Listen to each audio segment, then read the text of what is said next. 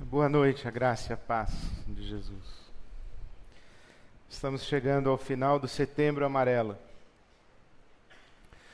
Esse tempo quando o mundo todo se dedicou em atenção aos cuidados que se fazem necessários para a prevenção do suicídio.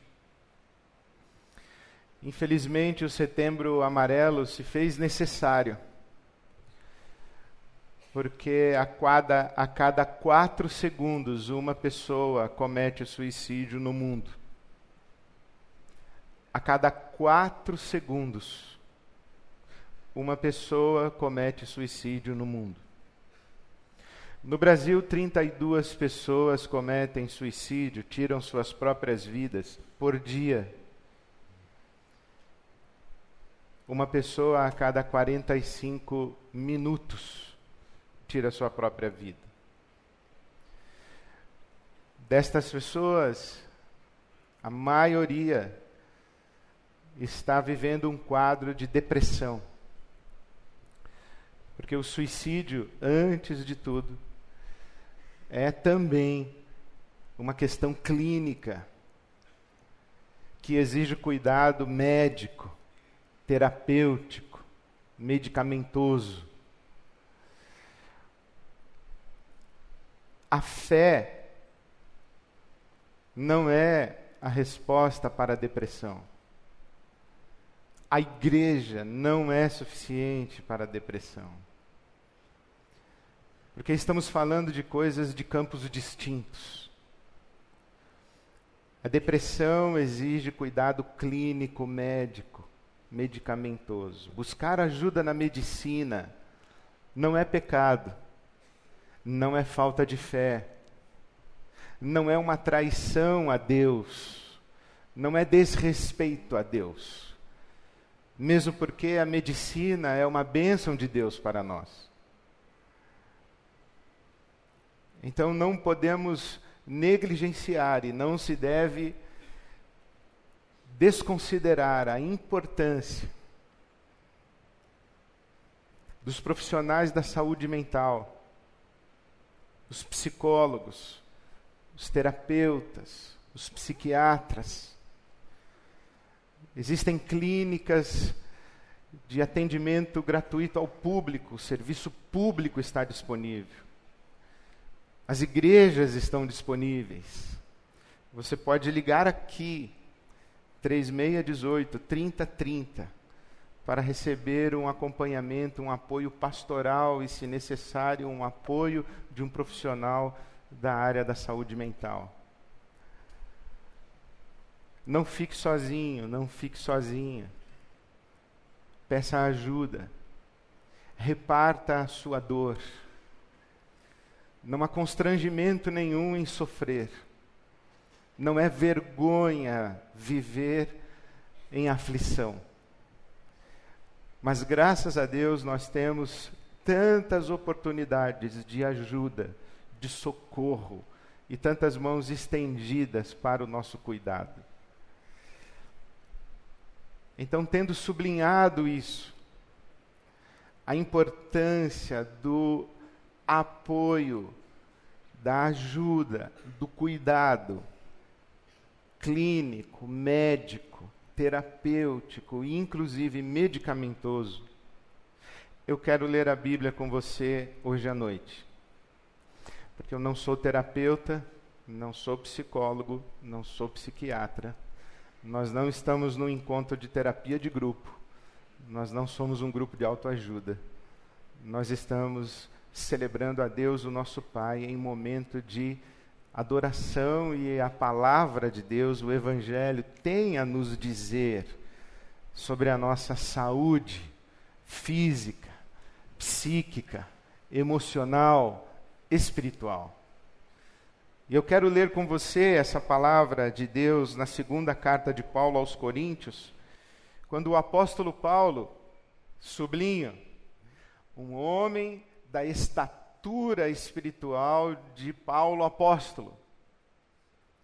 Quando o apóstolo Paulo reparte conosco o seu coração e testemunha para nós um tempo de sua vida quando ele foi assombrado pela presença da morte. Não me estranharia que o apóstolo Paulo, enquanto descreve esses momentos, estivesse a dizer que houve um dia na sua vida quando não apenas a morte o assombrou, a morte lhe pareceu muito iminente, muito próxima, muito presente, mas não me estranharia dizer que talvez, inclusive, ele a tenha desejado.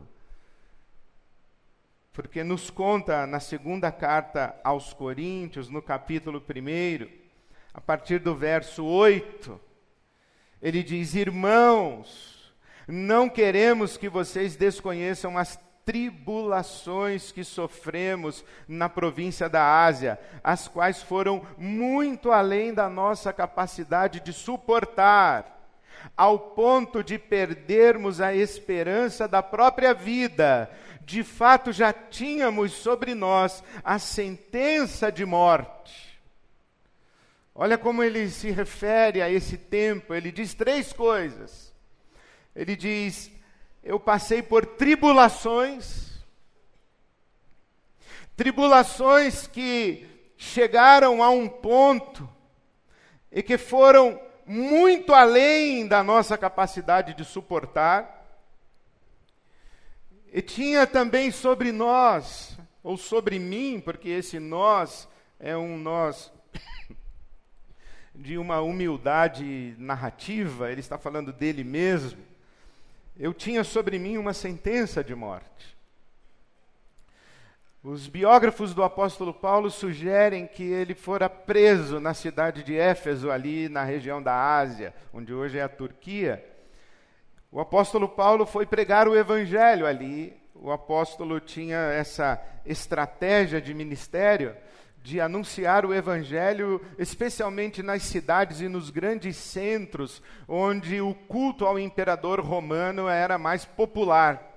Então, Paulo escolhia estas cidades para dizer que existe um só Senhor, e este um só Senhor, este único Senhor, não é César o imperador, senão Jesus Cristo, Jesus de Nazaré, o nosso Senhor.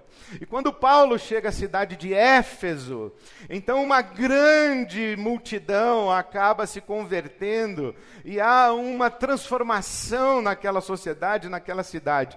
Éfeso era o lugar do templo da deusa Artemis ou da deusa Diana. E esse templo era um templo de culto ao imperador também. E diz a Bíblia Sagrada, no livro de Atos, que quando Paulo pregou naquela cidade, os bruxos, os feiticeiros, eles se converteram e levaram para as ruas os seus artefatos de magia, os seus livros sagrados, para que fossem queimados em praça pública. Houve grande conversão naquela cidade, inclusive o comércio ao redor do templo da deusa Diana foi abalado. Os, os que trabalhavam no artesanato vendiam miniaturas do templo, miniaturas da deusa. Isso que acontece hoje nos nossos dias ao redor dos templos religiosos é muito antigo. Ali em Éfeso, no templo da deusa Diana, os comerciantes do templo sentiram-se prejudicados pela chegada do Evangelho que libertava, que colocava pessoas em contato com o Deus Criador, que ensinava pessoas a se aproximarem do único Deus vivo e verdadeiro, invocando-o como Pai. Então o Evangelho chega naquela cidade e há um impacto profundo, quer seja na economia, quer seja na estrutura religiosa, quer seja na política da cidade. As estruturas de poder da cidade foram mexidas com a chegada do Evangelho, e fora ele, Paulo, o grande causador da grande confusão. Então, os biógrafos de Paulo dizem que os poderosos daquela cidade prenderam o apóstolo Paulo e ele ficou preso por muito tempo na cidade de Éfeso e aprisionado em condições muito desumanas. Ele sofreu tortura física. Ele foi açoitado muitas vezes, passou fome, passou frio, adoeceu na prisão. carregou consigo depois da prisão sequelas. E quando ele fala de tribulações, esta, esta expressão do apóstolo Paulo, ele está dizendo que ali em Éfeso ele foi, ele foi amassado, ele foi esmagado, ele foi espremido, ele foi triturado. Ele diz assim: eu, eu quero que vocês saibam o que aconteceu comigo em Éfeso, na Ásia, que eu, eu, fui, eu fui triturado, eu fui esmagado, eu fui quebrado. É isso que ele está dizendo. E eu, e eu fui tão, tão pressionado, eu vivi debaixo de uma tribulação tão grande que as minhas forças se foram, e eu cheguei a ponto de dizer: eu, eu não suporto mais, além da minha capacidade de suportar, eu não suporto mais. E eu tinha uma, uma, uma sentença de morte sobre mim, o que ele está dizendo é: a morte era para mim inexorável, eu acreditei que iria morrer. E eu digo a vocês que o meu estado de, de, de tribulação e de, de, esgotamento físico, emocional, psíquico, eu, eu cheguei a um ponto de me desesperar da vida. É como se ele estivesse quase dizendo de desejar que Jesus me recolhesse, que o Senhor me levasse. Esta é uma fala que encontra eco em muitos corações hoje. Os estudiosos dizem que a pessoa que comete suicídio, ela não quer necessariamente acabar com sua vida, ela quer acabar com o seu sofrimento. Porque sofre e sofre com tamanha intensidade. E algumas pessoas sofrem por tanto tempo, com tamanha intensidade, que se esgotam, as suas forças se vão. E quando olham para frente, olham adiante, elas não imaginam uma, uma saída, elas não imaginam uma possibilidade de que sua vida mude, não, não imaginam um, um tempo de alívio, não, não encontram um, uma luz que indique um novo amanhecer. É mais ou menos isso que o apóstolo Paulo está dizendo. Eu passei por tribulações, tribulações que me levaram todas as forças da minha alma e foram acima do que eu podia suportar e colocaram sobre mim e sobre nós uma sentença de morte. No capítulo 4 dessa segunda carta, no versículo 8, o apóstolo Paulo diz assim: De todos os lados somos pressionados, pressionados, esmagados. Nós somos pressionados, mas não desanimados. Ficamos perplexos, mas não desesperados Somos perseguidos, mas não abandonados. E somos abatidos, mas não destruídos. Mas isso ele escreve olhando para trás. Porque agora, enquanto escreve essa carta, é muito provável que Paulo esteja hospedado na casa de Filemão, nas imediações da cidade de Colossos. E ele está ali se restabelecendo desse trauma violento que sofreu na cidade de Éfeso. Então ele olha para trás e diz: É surpreendente que eu ainda esteja vivo e que eu esteja aqui falando com vocês, escrevendo para vocês. Ele diz: Por quê?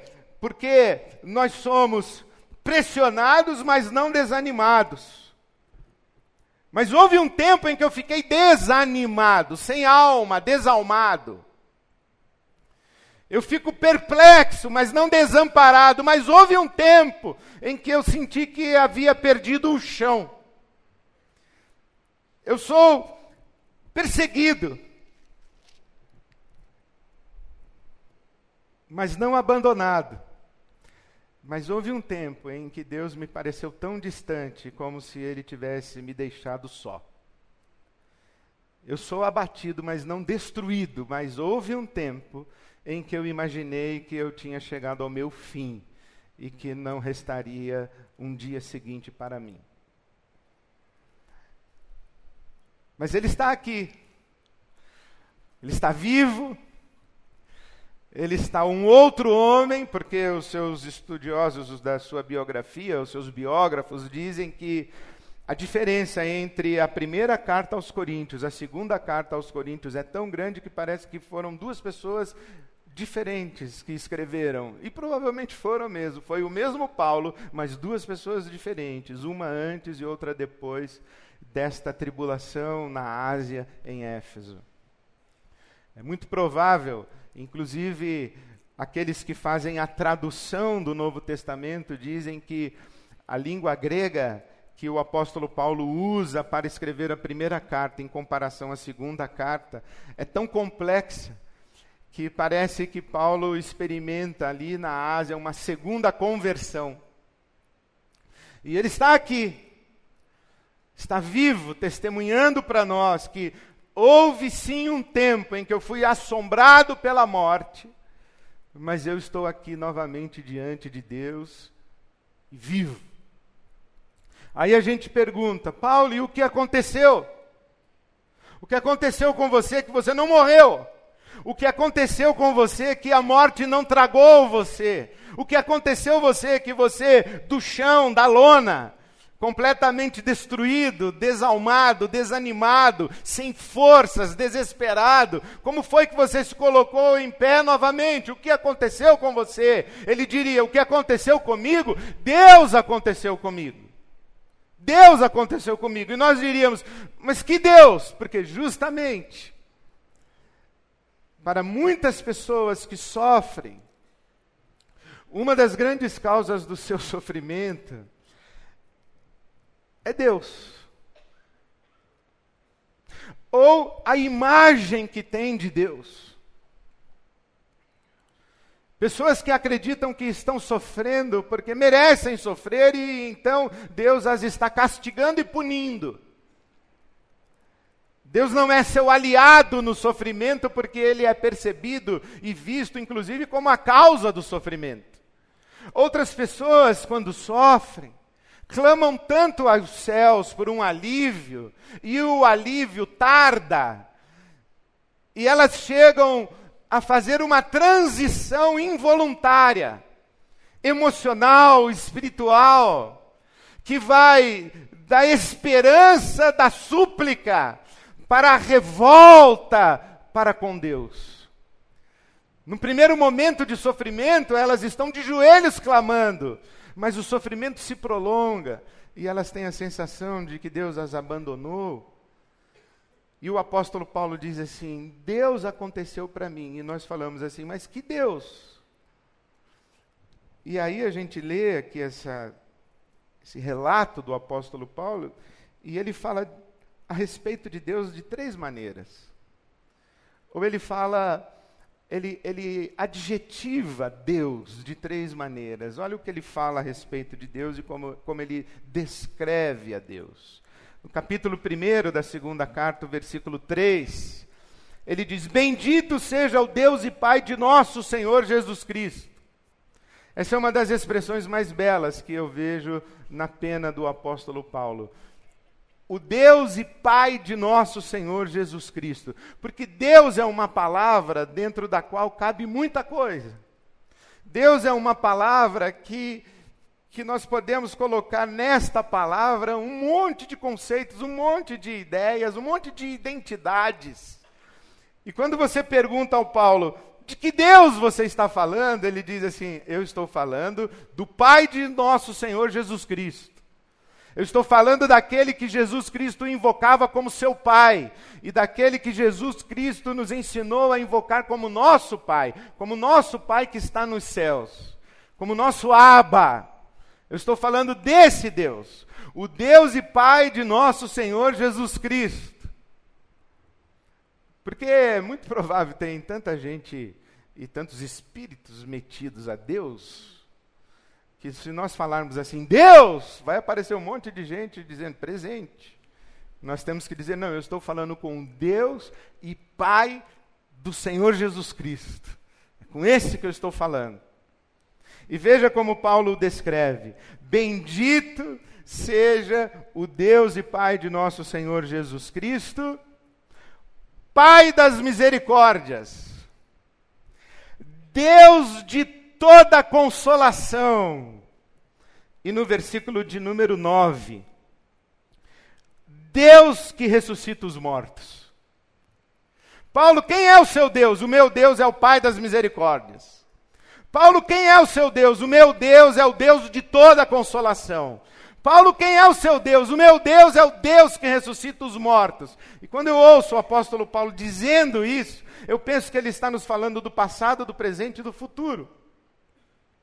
Ele olha para trás e vê que o seu passado, qualquer que tenha sido ele, está banhado pela misericórdia de Deus. Há muitas pessoas que sofrem no tempo presente em razão de tragédias e pecados que cometeram no passado. Aquilo que eu fiz no meu passado, o pecado que cometi, o pecado que cometi no meu passado vem me assombrar. Eu estou pagando uma conta de um pecado cometido no meu passado. Mas Deus é o Pai das misericórdias. O Deus e Pai de nosso Senhor Jesus Cristo é o Pai das misericórdias. A Bíblia Sagrada diz, inclusive na pena do apóstolo Paulo, capítulo 5, se você virar uma página da sua Bíblia, você vai encontrar o apóstolo Paulo dizendo que Deus em Cristo Jesus reconciliou consigo o mundo e não imputou ao mundo os seus pecados, mas aquele que não conheceu o pecado, Deus o fez pecado por nós, para que nele fôssemos feitos justiça de Deus. Na cruz do Calvário, Jesus tomou sobre si todo o nosso pecado. Ele veio ao meu encontro e disse: Ed Renê, vamos fazer uma troca. Eu digo: O que, que o senhor quer trocar comigo? Ele falou: Você me dá todo o seu pecado e eu te dou toda a minha justiça. Foi isso que Jesus fez por mim, foi isso que Jesus fez por você. Por isso, Paulo apóstolo diz que Deus é o Pai das misericórdias.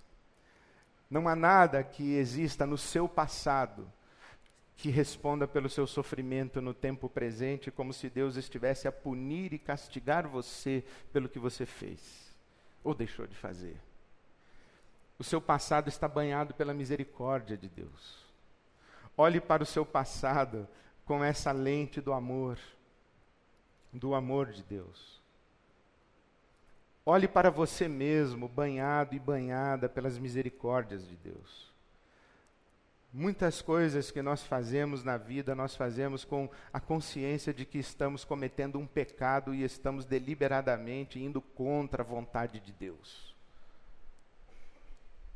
Mas outras coisas nós fazemos e nós não sabemos, ou não pensamos, ou não discernimos que são pecado. São decisões inadequadas. São decisões resultadas, resultantes da nossa imaturidade. São decisões que tomamos em tempos de aflição, de dificuldade, em busca de um alívio. Fizemos o melhor que podíamos fazer, mas o melhor que pudemos fazer no passado não foi suficiente para nos garantir um melhor futuro. E então nós olhamos para trás e nos culpamos e nos martirizamos e dizemos: ah, se eu pudesse voltar lá, eu não faria o que fiz, ou eu teria feito diferente. Olhe para trás e deixe que a misericórdia de Deus cubra tudo isso. Porque Deus nos dá a cada dia a oportunidade de tomar novas decisões. E hoje pela manhã Deus nos deu uma folha em branco dizendo: escreva de novo a sua vida.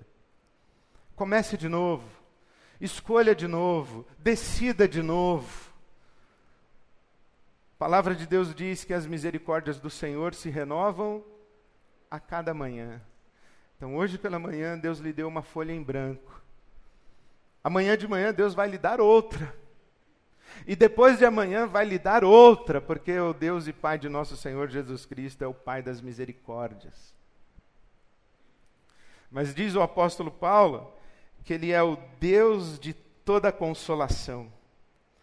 A palavra consolação que ele usa aqui é paráclesis, que é a palavra que Jesus usa para se referir ao Espírito Santo. O Espírito Santo é o parácletos. O Espírito Santo é aquele que está ao nosso lado. O Espírito Santo é aquele que nos acompanha sempre. O Espírito Santo é aquele que nos abraça, que nos acolhe. O Espírito Santo é aquele que atravessa conosco o vale da sombra da morte. O Espírito Santo é aquele que é a presença de Deus amorosa ao nosso lado, mesmo quando nós não a sentimos, não a percebemos. Deus nunca nos abandonou, ele sempre esteve ali, porque ele é o Deus de toda consolação, ele é o Paráclitos. Ele é o Deus conosco.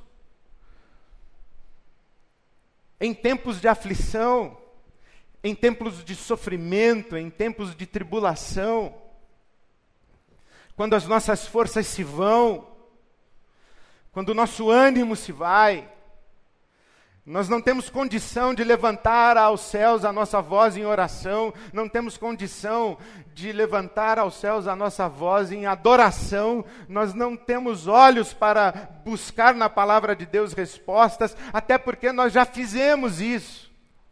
Fizemos e repetidas vezes fizemos e com intensidade fizemos e continuamos num vazio, continuamos no sofrimento, continuamos na tribulação e as nossas forças se vão e a gente se rende. E se a gente perde as forças para buscar a Deus, também é muito razoável nós entendermos que nesses momentos as nossas sensibilidades espirituais, elas ficam comprometidas de tal maneira que sequer percebemos a presença de Deus conosco, mas o fato de não percebermos Deus conosco não significa que ele não esteja conosco.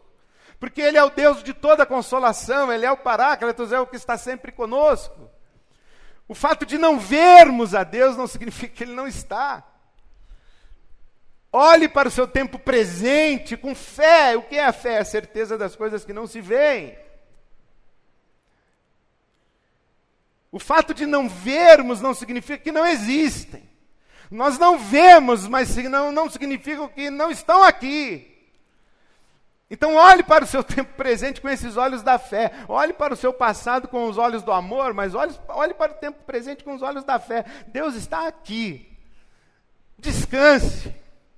Descanse, porque Deus está cuidando de você quando você não tem forças para cuidar de si mesmo, de si mesmo. Acabo de chegar da Venezuela, passei essa semana na Venezuela. Fomos um grupo de pastores, pastoras, teólogos, teólogas para a cidade de Caracas. Fomos nos encontrar com os pastores das igrejas venezuelanas, nossos irmãos, num esforço de uma ajuda humanitária, essa que tem sido identificada como uma das maiores crises humanitárias do mundo contemporâneo. De 30 milhões de habitantes na Venezuela, quase 5 milhões já deixaram o país. São migrantes, são refugiados. Estávamos ali tentando discernir como podemos nos mobilizar para abençoar os nossos irmãos e aquele país e aquelas igrejas da Venezuela. Ouvindo aqueles irmãos pastores, eu perguntei a um deles: a sua igreja tem pessoas passando fome? E ele disse: sim, Ed, na minha igreja tem famílias que às vezes não têm uma refeição no dia. Elas passam um dia sem uma refeição sequer. Na minha igreja há famílias que os pais deixam de fazer uma refeição para que os filhos tenham pelo menos uma refeição ao dia. Eles não têm água, eles não têm luz elétrica, eles não têm combustível para o transporte.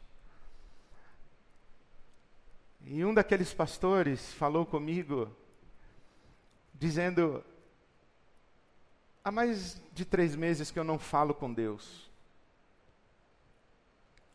porque eu não sei o que falar com ele mais. Eu não abro a Bíblia, eu não oro, eu não busco a Deus. Porque eu tenho medo de abrir a minha boca e falar com Deus, eu tenho medo do que eu vou falar. Eu tenho medo de não gostar de ouvir o que eu vou falar para Deus. Eu tenho muito medo que Deus também não vá gostar de ouvir o que eu tenho para falar para Ele. Então eu fico quieto, eu não falo, porque eu não sei o que dizer para Deus. Há mais de três meses que eu não tenho força sequer para buscar a Deus. A única coisa que nós podemos fazer quando nos deparamos com pessoas assim, é abraçá-las e dizer a elas: você não tem forças para buscar a Deus, mas Deus está sustentando você, porque Ele é o Deus de toda consolação. Você talvez não perceba, mas ele está aqui com você. É o apóstolo Paulo dizendo: Eu estou esgotado, eu estou sem ânimo, eu estou para além das minhas forças. E nesses momentos, nós dependemos absolutamente do favor e da bondade de Deus que nos sustenta na palma de Sua mão.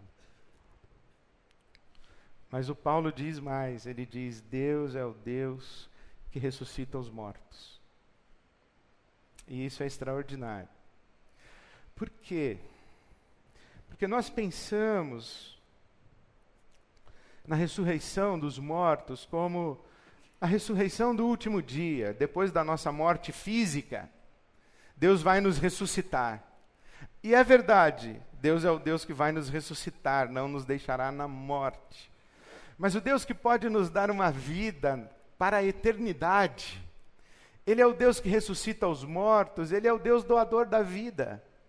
Ele é o Deus que ressuscita os mortos, inclusive dá nova vida para aqueles que pensam que suas vidas chegaram ao fim.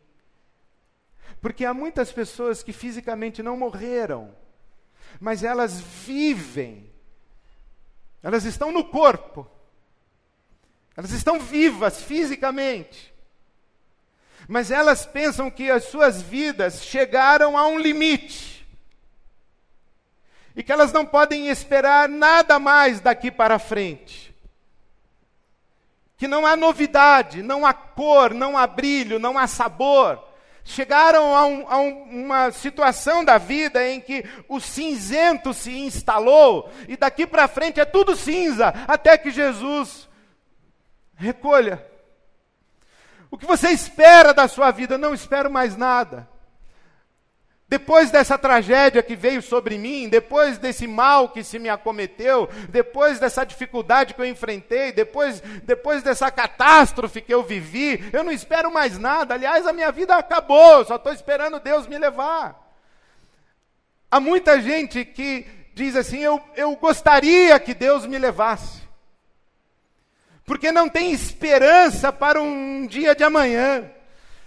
E vem o apóstolo Paulo dizer o seguinte: Deus é o Deus que ressuscita os mortos. São pessoas que estão emocionalmente, psiquicamente, espiritualmente mortas e precisam ouvir a voz de Deus dizendo: levante-se, vem para a vida de novo, eu te dou outra vida. Porque nós acreditamos na vida depois da morte, mas eu acredito também em muitas vidas antes da minha morte.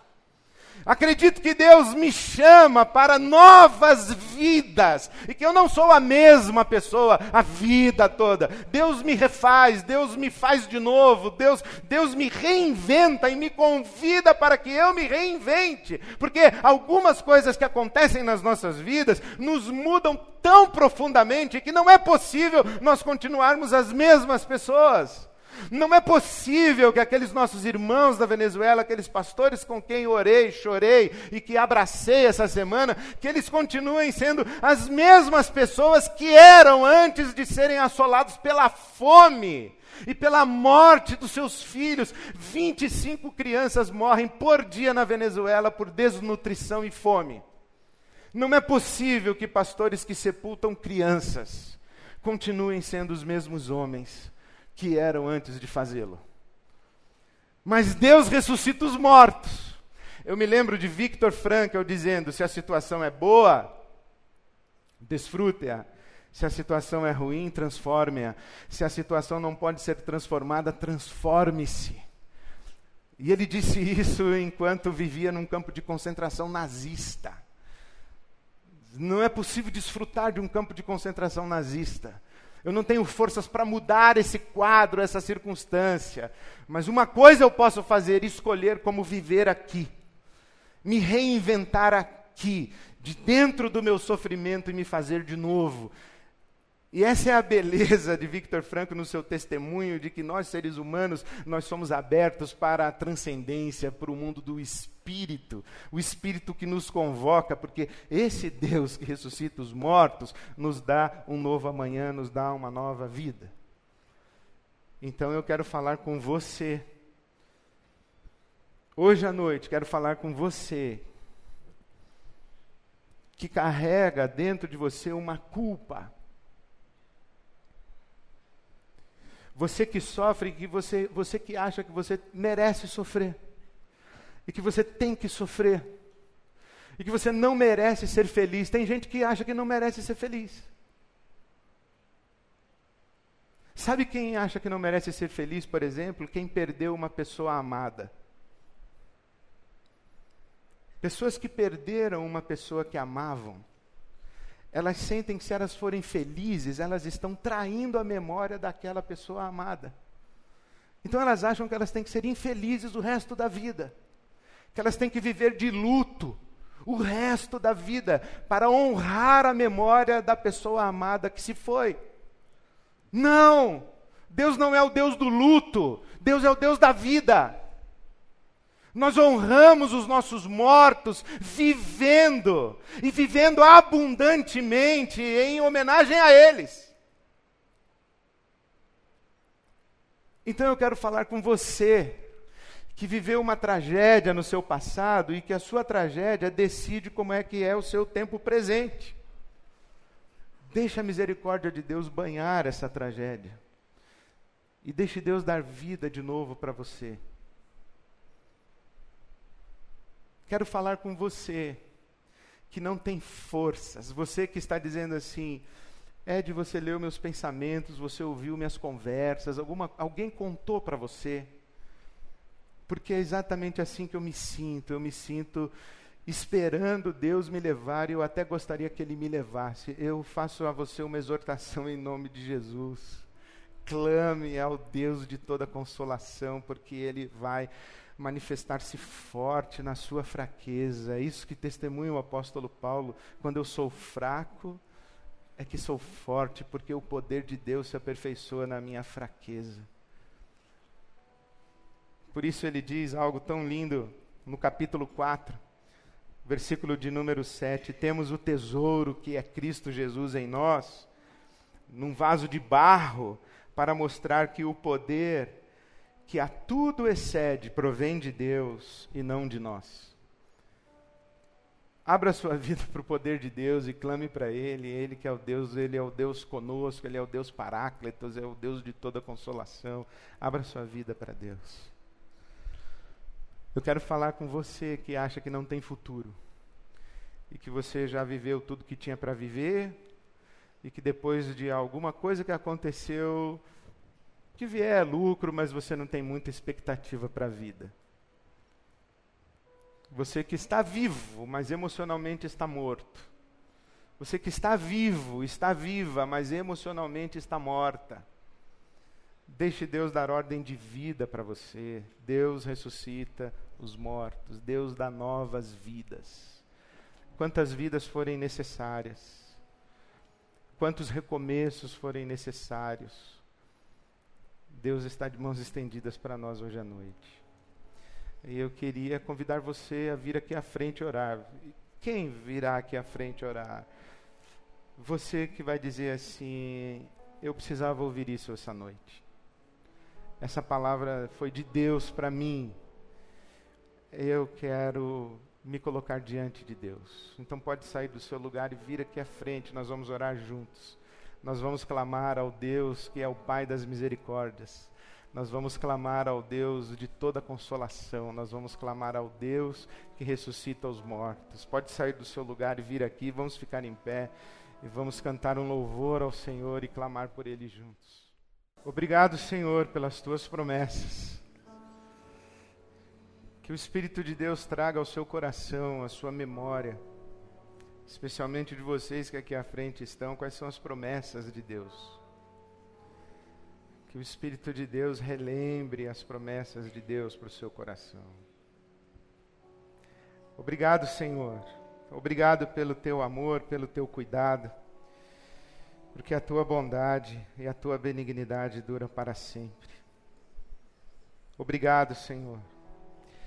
E juntos nessa noite, mais uma vez, como tua igreja, como teus filhos, tuas filhas, nós que te invocamos, como Pai de nosso Senhor Jesus Cristo e nosso Pai.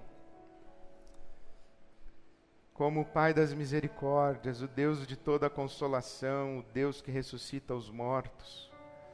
Nós clamamos hoje pelos que sofrem, pelos que choram. Nós clamamos pelos que estão atravessando dias de tribulação, estão sendo amassados pela vida. Nós clamamos por estes, Senhor, por estes cujas forças já se vão e que estão já além de sua capacidade de suportar. É por estes que clamamos, Senhor. Por estes que têm contra si uma sentença de morte, que estão assombrados pela morte, da palavra de vida, ordena vida, ordena cura para o seu corpo físico, ordena cura para a sua alma, para as suas emoções, ordena, Senhor, cura para o seu espírito, faze-os de novo, chama-os para a vida, tu que és o Deus, doador da vida, concede nova vida àqueles que clamam a ti nessa noite. Estende a tua mão, Senhor, estende a tua mão sustenta os fracos, coloca em pé novamente os que estão abatidos e caídos. Interrompe, Senhor, processos de morte. Interrompe, Senhor, processos de morte. E ordena vida. E começa coisa nova para tantos aqui nessa noite tantos a quem esta palavra há de chegar que seja palavra de vida para a glória do teu santo nome. Derrama cor, muitas cores, sabor e muitos sabores, muita luz, muita alegria, a paz do teu Espírito Santo sobre a tua igreja e sobre tanta gente que clama olhando para o céu e que só tem o Senhor a quem recorrer. Dilata o nosso coração e usa os nossos braços como teus braços, a nossa boca como tua boca, o nosso colo como teu abraço. Te pedimos assim, Pai, dá-nos o privilégio de amar em teu nome, amar com o teu amor. Dá-nos o privilégio da generosidade, da solidariedade. Dá-nos encher esse mundo dessa, dessa onda maravilhosa do teu amor.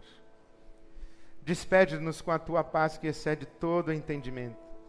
Despede-nos com a alegria do Senhor.